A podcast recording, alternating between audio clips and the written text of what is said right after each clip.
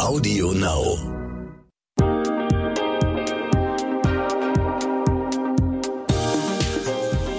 Hi und herzlich willkommen zur neuen Podcast-Folge What the Finance. Ich bin Anissa Brinkhoff, Host dieses Podcasts.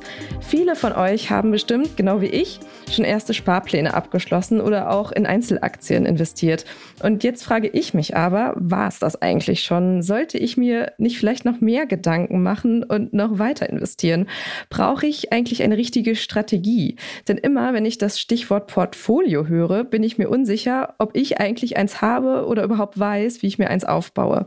Meine Gästin zu diesem Thema heute ist Margarete Honisch. Margarete hat sich nämlich auch all ihr Wissen zum Thema Investment und Finanzen selbst beigebracht und nicht beruflich erlernt. Und inzwischen macht sie unter ihrem Alias Fortuna Lista mit den besten Finanzcontent auf Instagram und hat auch ein wirklich grandioses Buch für Finanzeinsteigerinnen geschrieben. Herzlich willkommen mal wieder im Podcast, Margarete. Schön, dass du da bist. Ja, hallo, vielen Dank für die Einladung und vielen, vielen Dank für das nette Intro.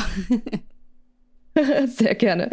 Kannst du uns mal erklären, also was verstehst du eigentlich unter einem Portfolio? Was ist eigentlich ein Portfolio? Mhm. Also im klassischen Sinne besteht ein Portfolio aus verschiedenen Anlageklassen.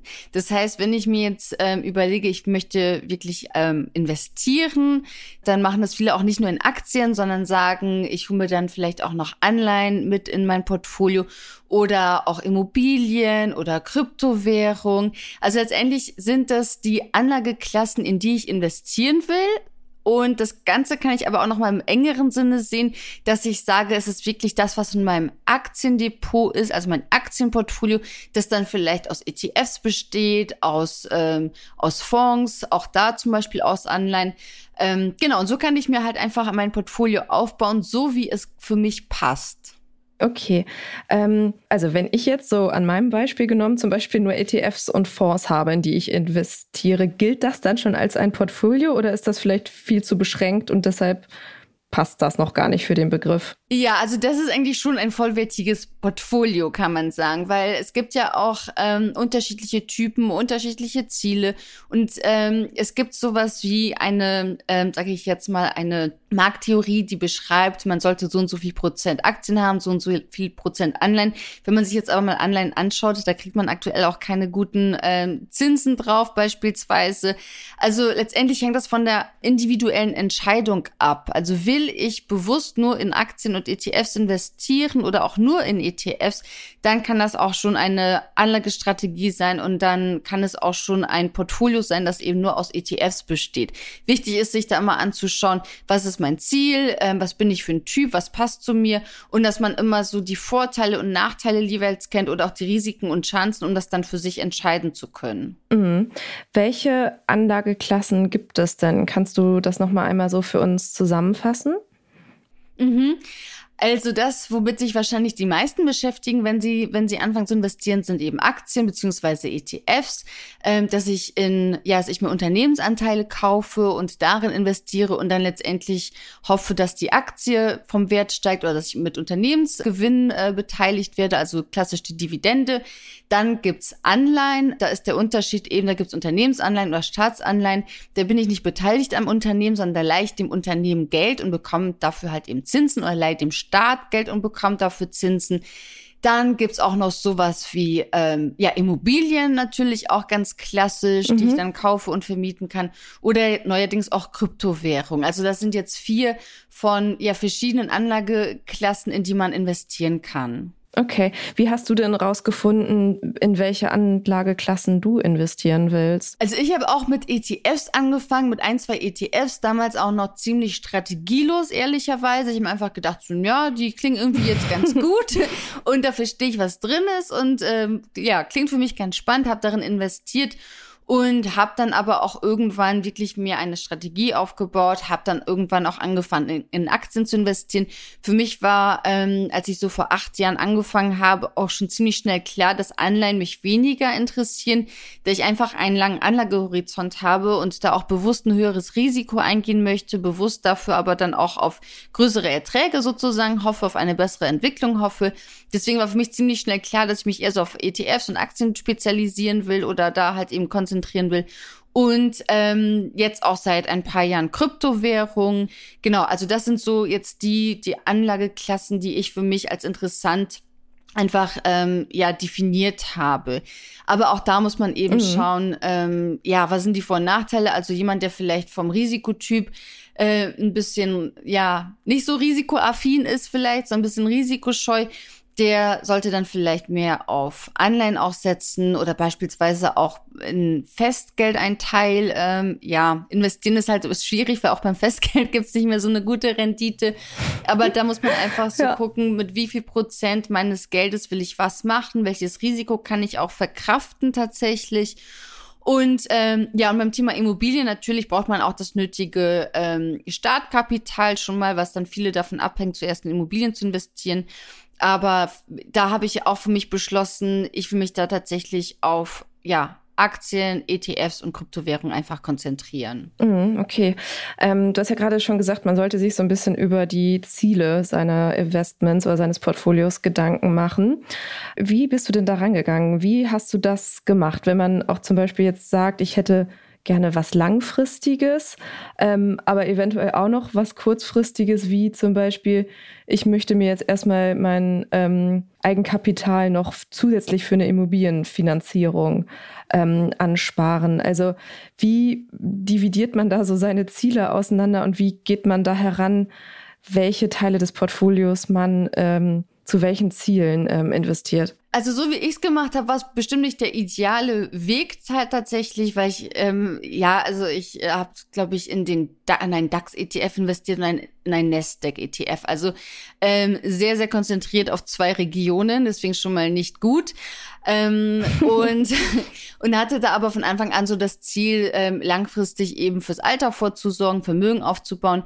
Was ich jetzt zum Beispiel in meinen Kursen auch erlebe, damit fange fang ich auch immer in Workshops an oder in meinem Kurs eben auch damit an, dass man sich überlegt, was ist jetzt wirklich mein langfristiges Ziel zuerst? Also was ist wirklich das wichtige Ziel? Ist es dann wirklich die Altersvorsorge?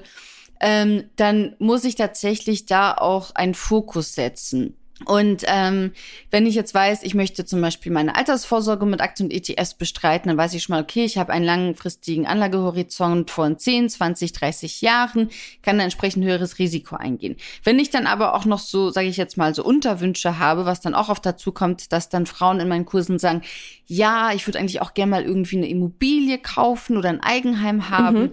Und da muss man sich tatsächlich überlegen, was ist denn jetzt erstmal wichtiger? Also wirklich auch priorisieren, das fällt vielen auch schwer. Und wenn ich jetzt zum Beispiel weiß, ich will definitiv in zwei bis drei Jahren eine Immobilie kaufen, dann wäre die Investition in Aktien, um das zu überbrücken, diese Zeit, auch nicht der richtige Weg. Ganz einfach, weil ja. ich weiß nicht, was in der Zwischenzeit passiert, ob es dann an der Börse crasht oder nicht.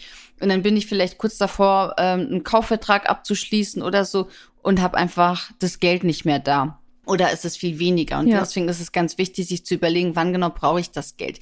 Ich hatte auch schon Teilnehmerinnen, die gesagt haben, ja, ähm, ich möchte gerne eine Immobilie kaufen, aber bin da jetzt vielleicht zeitlich auch flexibel, dass man sagt, so ja, so in drei bis sieben Jahren kann ich mir das ganz gut vorstellen. Dann schaut es wieder anders aus, wenn ich diese zeitliche Flexibilität habe, weil dann kann ich auch sagen, okay, ein Teil davon stecke ich wirklich in Aktien und versuche dann vielleicht mein Eigenkapital entsprechend zu erhöhen, weil ich dann einfach auch sagen kann, jetzt warte ich vielleicht noch ein Jahr, wenn es gerade eine Börse crasht beispielsweise mhm. und sitzt das erst noch mal ein bisschen aus. Aber es ist ihm ganz wichtig, sich zu überlegen, was ist denn der zeitliche Faktor? Und erst dann kann man sich mhm. überlegen, welches Risiko kann ich denn dann eingehen? Weil ich glaube, Worst-Case-Szenario wäre wäre an der Stelle wirklich, man hat sein Traumhaus gefunden und es ist gerade irgendwie, weiß ich nicht, also so wie bei der Corona-Krise war mein Aktiendepot 22 Prozent im Minus. Wenn man dann irgendwie so ein Viertel, ein Fünftel vom, von den Einnahmen nicht mehr zur Verfügung hat, dann ist das natürlich eine schlechte Situation, die man vermeiden sollte. Oh Gott, ja, auf jeden Fall. Du wirfst mir gerade schon die perfekten Stichpunkte hin. Und zwar ist es ja total sinnvoll, mal einzuschätzen, wie eigentlich das eigene Risikoprofil aussieht. Wie hast du das gemacht? Also nicht nur bezüglich jetzt von Einzelaktien oder ETFs, sondern vielleicht auch so ganzheitlich, um, um dein Portfolio abzustecken, im, also dich zum Beispiel gegen Anleihen zu entscheiden oder auch für oder gegen ähm, eine Immobilieninvestition. Wie findet man heraus, was, was so ganzheitlich zu einem passt? Ja, also beim Risikoprofil muss man so verschiedene Sachen sich angucken. Zum einen tatsächlich, was kann ich mir finanziell für ein Risiko leisten? Was kann ich mir da erlauben? Und das hat natürlich damit zu tun, wie sind meine Rücklagen? Ähm, ja, der Notgroschen, also ohne Notgroschen sollte man ja eh nicht investieren. Auf jeden Fall, ja. Aber dass man sich einfach mal die gesamte Situation, finanzielle Situation anguckt oder auch was wichtig ist, sind denn noch andere Personen von mir finanziell abhängig, dass sozusagen, wenn ich jetzt auch mal ein mhm. bisschen risikoreicher investiere und da Verluste erleide, dass es nicht nur mich betrifft, sondern vielleicht auch andere Personen. Ähm, also einmal wirklich gucken, was kann ich mir finanziell für ein Risiko leisten und erlauben. Also das ist das, was man sich dann auch theoretisch ja ausrechnen kann, wo dann eben auch der Zeitfaktor eine Rolle spielt. Ähm, das andere Thema ist das mentale Risiko, was man, oder die mentale Risikobereitschaft. Und das ist etwas, wo man mhm. sich meiner Meinung nach eher so ein bisschen rantasten muss. Also ich habe auch gedacht, ich bin eher so, mhm. so ein risikoaffiner Typ oder risikoaverser Typ, ähm, will eher so ein mittleres Risiko eingehen und dann äh, gerade am Anfang, wenn man anfängt zu investieren und dann sieht, okay, jetzt äh, bewegt sich so das Portfolio in die eine oder andere Richtung und am Anfang sind natürlich diese Ausschläge ja umso intensiver. also sobald es mal so ein bisschen einbricht, spürt man das sofort auch im Depot. Nach einer Zeit ist es ja, ja, siehst du nicht so, ist dein Depot nicht sofort auf Rot, wenn es mal irgendwie zwei, drei Prozent äh, eingebrochen mhm. ist selbst. Ähm, genau, und diese, dieser mentale Risikobereitschaft, ähm, die kann man, glaube ich, so ein bisschen sich erahnen, wenn man eben sieht, was, was für ein Typ bin ich. Aber meiner Meinung nach wird das erst so richtig deutlich, wenn man investiert hat und wenn man dann wirklich, ja, am Börsengeschehen teilnimmt und dann kommen die ganzen Emotionen dazu. Aber diese zwei Bereiche sollte man sich auf jeden Fall anschauen. Also was kann ja. ich mir finanziell erlauben? Welchen Verlust kann ich mir auch zwischendurch mal erlauben? ähm, brauche ich das Geld? Wann brauche ich das Geld? Wie lange will ich investieren? Also einmal diese finanzielle Sicht und dann die mentale tatsächlich. Was halte ich aus? Also was halte ich selbst aus? Aber auch dann werde ich irgendwie nervös, wenn die, wenn die Medien ähm, oft schreiben, ja, der nächste Crash steht bevor, der nächste Crash steht bevor. Ähm, also auch da diese mentale Stärke und Sicherheit. Und aus diesen beiden Bereichen kann man sich dann mhm. so langsam daran tasten. Moment mal. Dir geht das hier alles etwas zu schnell oder vielleicht auch nicht schnell genug, weil du dich schon ein bisschen auskennst in der Finanzwelt. Dann habe ich einen Tipp für dich. Die Brigitte Academy Masterclass Finanzen unser umfassendes, flexibles Online-Video-Coaching-Programm, mit dem du deine Finanzen rundum regelst und langfristig nachhaltig in deinen Vermögensaufbau startest. In acht Wochen vermitteln dir vier unabhängige Expertinnen, unter anderem in Videos, Live-Sessions und virtuellen Kleingruppentreffen, alles rund um die Themen wie private Altersvorsorge, ETFs und Fonds, Geld in der Partnerschaft und sogar Immobilien und Krypto. Mit der Brigitte Academy Masterclass Finanzen entwickelst du deine ganz persönliche Vermögensstrategie und setzt sie um. Denn wir von der Brigitte Academy finden, finanzielle Unabhängigkeit verändert dein Leben. Du willst wissen, wie genau? Auf brigitte.de slash masterclass minus Rabatt 100 und die 100 als Ziffer ausgeschrieben, findest du alle wichtigen Informationen zur Masterclass, Timings und Tickets. Übrigens, die ersten 50 Teilnehmerinnen erhalten einen Rabatt von 100 Euro. Und jetzt weiter mit dem Gespräch. Wenn man mal so ein bisschen recherchiert, dann findet man ja auch so richtige Investmentstrategien, die irgendwelche Bezeichnungen oder Begriffe haben oder nach irgendwelchen Personen benannt sind mhm. oder auch so Portfolio-Vorlagen. Hast du dir sowas angeguckt? Hast du dich daran orientiert? Ähm, nein, nein, habe ich nicht. Also bei mir war es wirklich so irgendwie Learning by Doing tatsächlich dass ich eben mit ein, zwei ETFs angefangen habe mhm. und dann hatte ich noch ein ETF und es war alles so ein bisschen, ja, so tatsächlich so ein bisschen zusammengezimmert und dann so nach zwei Jahren habe ich mir gedacht, okay, ich muss bitte jetzt irgendwie mal so ein bisschen mehr Klarheit verschaffen und was will ich überhaupt und habe dann angefangen, mein, mein Aktiendepot auch umzustellen und tatsächlich auch so eine Strategie für mich entwickelt. Letztendlich, ich beschäftige mich viel mit, mit Strategien, ähm, weil jetzt auch in dem Fortune Bootcamp, was, was äh, jetzt zum Beispiel im Februar das nächste Mal stattfindet, das ist auch auch so, dass jede Teilnehmerin am Ende ihre eigene Strategie tatsächlich definieren soll. Und in der Regel ist es auch so, dass es so viele Strategien am Ende gibt wie Teilnehmerinnen. Weil natürlich jeder andere mhm. Ziele hat, andere Wünsche hat, andere Rahmenbedingungen hat und anders investieren will. Und das finde ich tatsächlich auch ganz persönlich das Schöne am Investieren, wenn man selbst in die Hand nimmt. Mhm. Ich kann das total nach meinen eigenen Wünschen und Zielen gestalten und auch nach den Themenbereichen beispielsweise, die mich interessieren. Und ähm, ja, also deswegen gehen wir da auch verschiedene Strategien durch, sei es jetzt eben klassische Aktienstrategien wie eine ähm, Value-Strategie, wo ich beispielsweise versuche, so unterbewertete Aktien zu finden oder eine Dividendenstrategie. Mhm. Das heißt, da will ich von ähm, den Gewinnausschüttungen der Unternehmen quasi partizipieren und, und da von Dividenden vielleicht mir auch ein passives Einkommen generieren. Oder eine Wachstumsstrategie, wo ich auf eher auf junge Unternehmen dann setze die noch das Potenzial haben zu wachsen und dass ich da vor allem dann an der Entwicklung des Aktienkurses dann auch äh, ja beteiligt bin, weil so junge Unternehmen, die sind auch oft noch im Gegensatz zu so Dividendenunternehmen oder Value-Unternehmen hoch verschuldet noch, also die machen oft noch keine Gewinne. Ähm, da mhm. investiere ich aber, weil ich halt einfach sozusagen auf die Zukunft setze und darauf, dass, ähm, dass es einen Durchbruch sozusagen gibt in der Branche, im Markt und das Unternehmen dann sozusagen der Gewinner ist. Ähm, und also da gibt es ganz viele verschiedene Möglichkeiten und äh, die kann ich aber auch noch miteinander kombinieren, wie ich Interesse habe.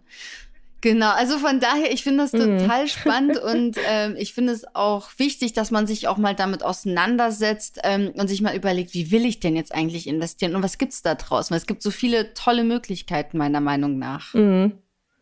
Wie lange hat das denn gedauert, bis du für dich herausgefunden hattest, was so deine Strategie ist und seit wann hast du die dann ungefähr? Ja, also wie gesagt, so nach zwei Jahren ungefähr habe ich dann mal so ein bisschen für Ordnung gesorgt bei mir im Aktiendepot da angefangen. Ähm, ja. Und habe dann für mich beispielsweise festgestellt, dass so eine Core-Satellite-Strategie das Richtige ist.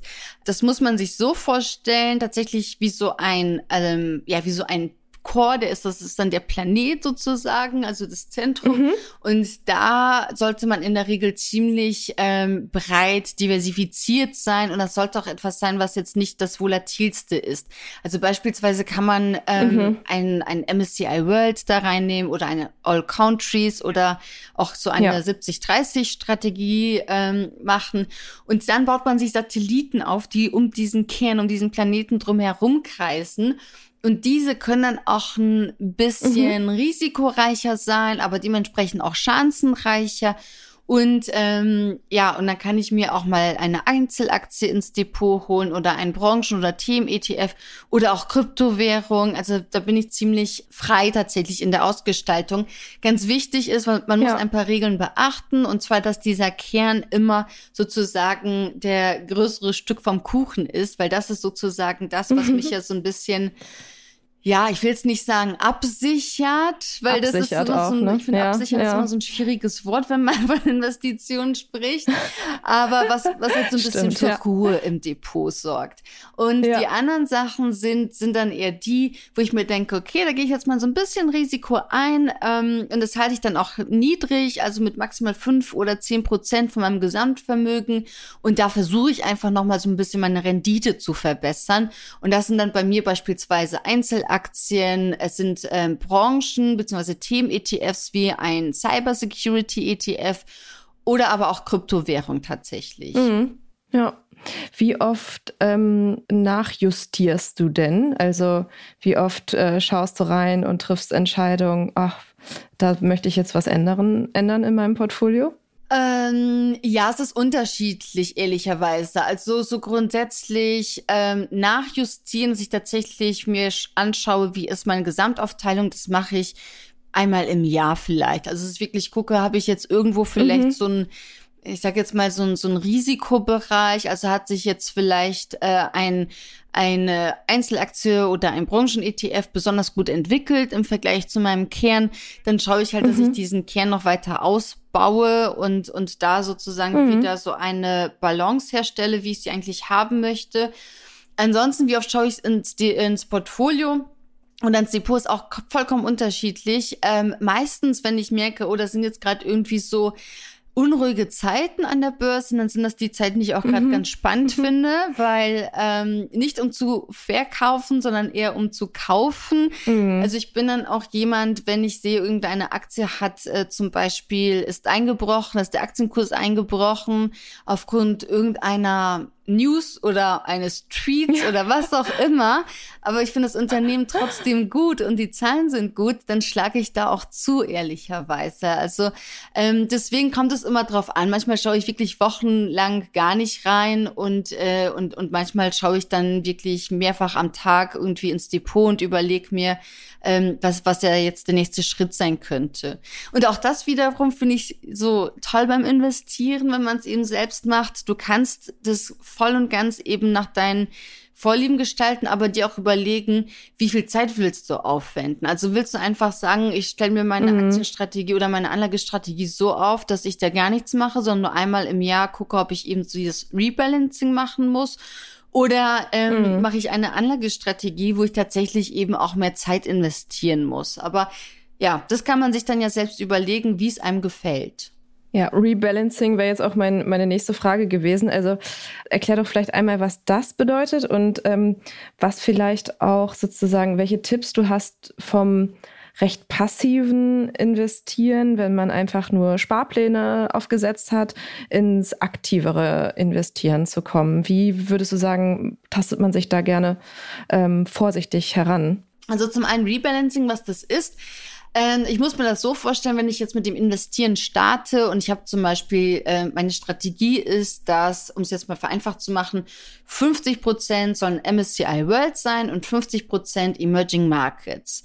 So, und dann fange ich jetzt an mhm. zu investieren und innerhalb von einem Jahr entwickeln sich ja beide ETFs unterschiedlich. Mal angenommen, der MSCI World hat dann eine Rendite gemacht von, keine Ahnung, 20 Prozent und der Emerging Markets hat eine Rendite gemacht von 5 Prozent. Mhm. Dann habe ich nach einem Jahr ein Ungleichgewicht. Und wenn ich das dabei belasse, dann, ähm, ja, dann, dann habe ich meine, meine Anfangsstrategie nicht mehr, dann bin ich davon weggerückt. Das heißt, ich sollte, mhm. und es reicht auch einmal im Jahr, versuchen, wieder zurückzukommen zu meiner ursprünglichen Strategie. Das heißt, ich muss kaufen nachkaufen oder verkaufen, um wieder diese 50, dieses 50-50-Verhältnis äh, herzustellen. Meiner Meinung nach so Tipps dazu. Wenn du das, wenn mhm. du das erklärst, klingt das alles so super einfach. ja, also bei dem, es ist auch wirklich einfach. Also es ist wirklich einfach und vor allem auch da, je einfacher meine eigene Strategie ist, je einfacher ich das halte, desto weniger Arbeit habe ich auch damit. Mhm. Ähm, und da zum Beispiel so ein Tipp von mir, also zum einen nicht zu oft machen. Also wie, man sagt in der Regel entweder mhm. zeitbasiert oder wertbasiert, also entweder einmal im Jahr oder wenn ich wirklich merke, das hat sich jetzt wirklich, das ist jetzt aufgrund von bestimmten Börsenereignissen jetzt wirklich stark auseinandergedriftet, dass ich mir dann irgendwann mhm. so einen Zeitpunkt setze, wo ich sage, okay, äh, wenn das jetzt mehr als, weiß nicht, 10, 15 Prozent auseinander liegt, dann ähm, handle ich schon mal, auch wenn noch kein Jahr vergangen ist. Ja. Was man sich dann aber auch angucken muss, ist tatsächlich, weil es ist natürlich ganz, also es ist ganz natürlich, dass sich die Werte unterschiedlich entwickeln. Wann greife ich ein? Also beispielsweise, wenn es jetzt zwei, drei, vielleicht sogar vier ja. Prozent Unterschied sind, dann würde ich da vielleicht gar nichts machen, weil es ist dann auch wieder nur eine Momentaufnahme und kann sich zwei, drei Monate später wieder anpassen. Also deswegen sich da wirklich überlegen, ab wann will ich das machen. Mhm. Und ähm, was ich auch empfehlen würde, weil viele sagen, ja, dann muss man einfach einen Teil wieder verkaufen.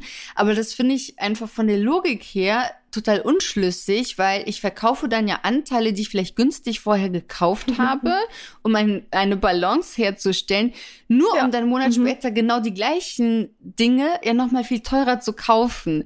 Deswegen ähm, ist mein Tipp da, wenn man so ein Rebalancing ja. macht, also entweder ich suche mir da so einen Zeitpunkt aus, wie beispielsweise, wenn ich weiß, da gibt es jetzt eine Steuerrückzahlung oder so, oder da kriege ich jetzt einen Bonus oder habe ich jetzt eh ein bisschen Geld ähm, über, mhm. dass ich dann nichts verkaufe aus meinem Portfolio, sondern dass ich das, was ich halt sozusagen, was im unter, äh, also was untergewichtet ist, dass ich das nehme und dann nochmal nachkaufe, dass ich dadurch die Balance schaffe, weil es wäre einfach schade, wenn man ja günstig gekaufte Anteile verkauft. Genau, Total. und zu deiner zweiten ja. Frage, Ähm, wie kommt man von einer passiven in eine aktive Strategie? Also da würde ich empfehlen, sich da wirklich langsam ranzutasten, weil es endlich bei einer passiven Anlagestrategie, wo ich mit ETFs ähm, handle oder wo ich in ETFs investiere, ist es ja so, dass ich von mir ja ausgehe. Also dass ich immer überlege, was will ich denn? Mhm. Will ich eben mhm. Will ich ausschütten und so weiter? Will ich, dass das physisch hinterlegt ist oder kann es doch zwar passiert sein? Ähm, und da stehe ich sozusagen im Zentrum. Wenn ich jetzt aktiv investieren will, dann muss ich meine, meinen Blickwinkel ja ändern und muss mir überlegen, welches Papier ist gut, also welche Aktie ist denn jetzt mhm. wirklich gut. Ähm, ich muss mich da schon auch viel mit der Theorie befassen, mit Aktienkennzahlen befassen, auch da wieder überlegen, welche Strategie will ich da fahren und was ich da auch empfehlen würde, wenn man jetzt sagt, ähm, man hat eh schon breit aufgestelltes Aktien- äh, oder ETF-Depot, mhm. dann kann man auch mal mit ein, zwei Einzelaktien starten. Das sollte man aber niemals mhm. zu Beginn machen. Also wenn ich noch gar nichts habe, dass ich jetzt einfach in ein, zwei Aktien ja. investiere, weil dann kann ich fast genauso gut ins Casino gehen, meiner Meinung nach. Das ist ein Risiko einfach sehr, sehr groß. Ja. Aber wenn ich jetzt, sagen wir mal, keine Ahnung, ich habe jetzt schon 10.000 Euro irgendwie in den MSCI World oder All Countries oder so, mhm. dann kann ich ja auch sagen, ich nehme jetzt einen kleinen Teil, vielleicht 500 Euro und kaufe davon eine, eine Aktie. Einfach mal, um mich da auch so, ja. so ein bisschen ranzutasten. Also braucht da jetzt nicht so diese, ähm, die, die sonst üblichen mindestens zehn Aktien, damit ich da starte, sondern kann da auch schon sozusagen niedriger starten und mich da wirklich rantasten und das mir dann so langsam aufbauen. Ja, genau. Und da wären wir dann ja auch wieder bei diesem Aspekt, dass man einfach ein Gefühl bekommen sollte. Ne? Also genau. Also sowohl fürs passive Investieren als auch fürs aktive. Und wenn man mit einer ähm, Einzelaktie anfängt, dann ist das ja auch wieder so ein Gefühlsverlauf, den man da vielleicht ähm, das erste Mal durchgeht. Mhm. Und ähm, das kann man ja auch wieder Schritt für Schritt machen. Genau, definitiv. Sehr gut. Ich habe total viele Anregungen mitgenommen. Du hast total viele Fragen geklärt. Tausend Dank für das Gespräch, Margarete. Ja, sehr, sehr gerne. Hat viel Spaß gemacht und ist auch wieder sehr schnell verflogen, die Zeit mit dir. Danke dir. Wenn ihr noch eine Frage oder Anmerkung zu dieser Podcast-Folge habt, dann schreibt mir doch einfach eine Mail an academy.brigitte.de oder schreibt mir direkt auf Instagram. Ich freue mich wie immer über alle Nachrichten. Bis zum nächsten Mal.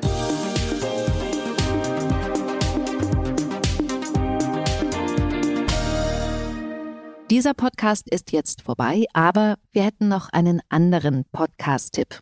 Worum es genau geht, erzählt euch der Host am besten selbst.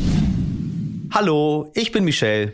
In unserem Podcast heute wichtig geht es nicht nur um die ganz großen Fragen, sondern auch um die Geschichten dahinter. Es geht um Hintergrundwissen und wirkliche Erkenntnisse. Dazu spreche ich mit handverlesenen Journalistinnen, mit Spitzenpolitikerinnen und auch mal mit meinem Opa. Wir wollen, dass ihr fundiert und informiert in den Tag startet. Hört doch mal rein. Heute wichtig auf Audio Now und überall, wo es Podcasts gibt. Audio Now.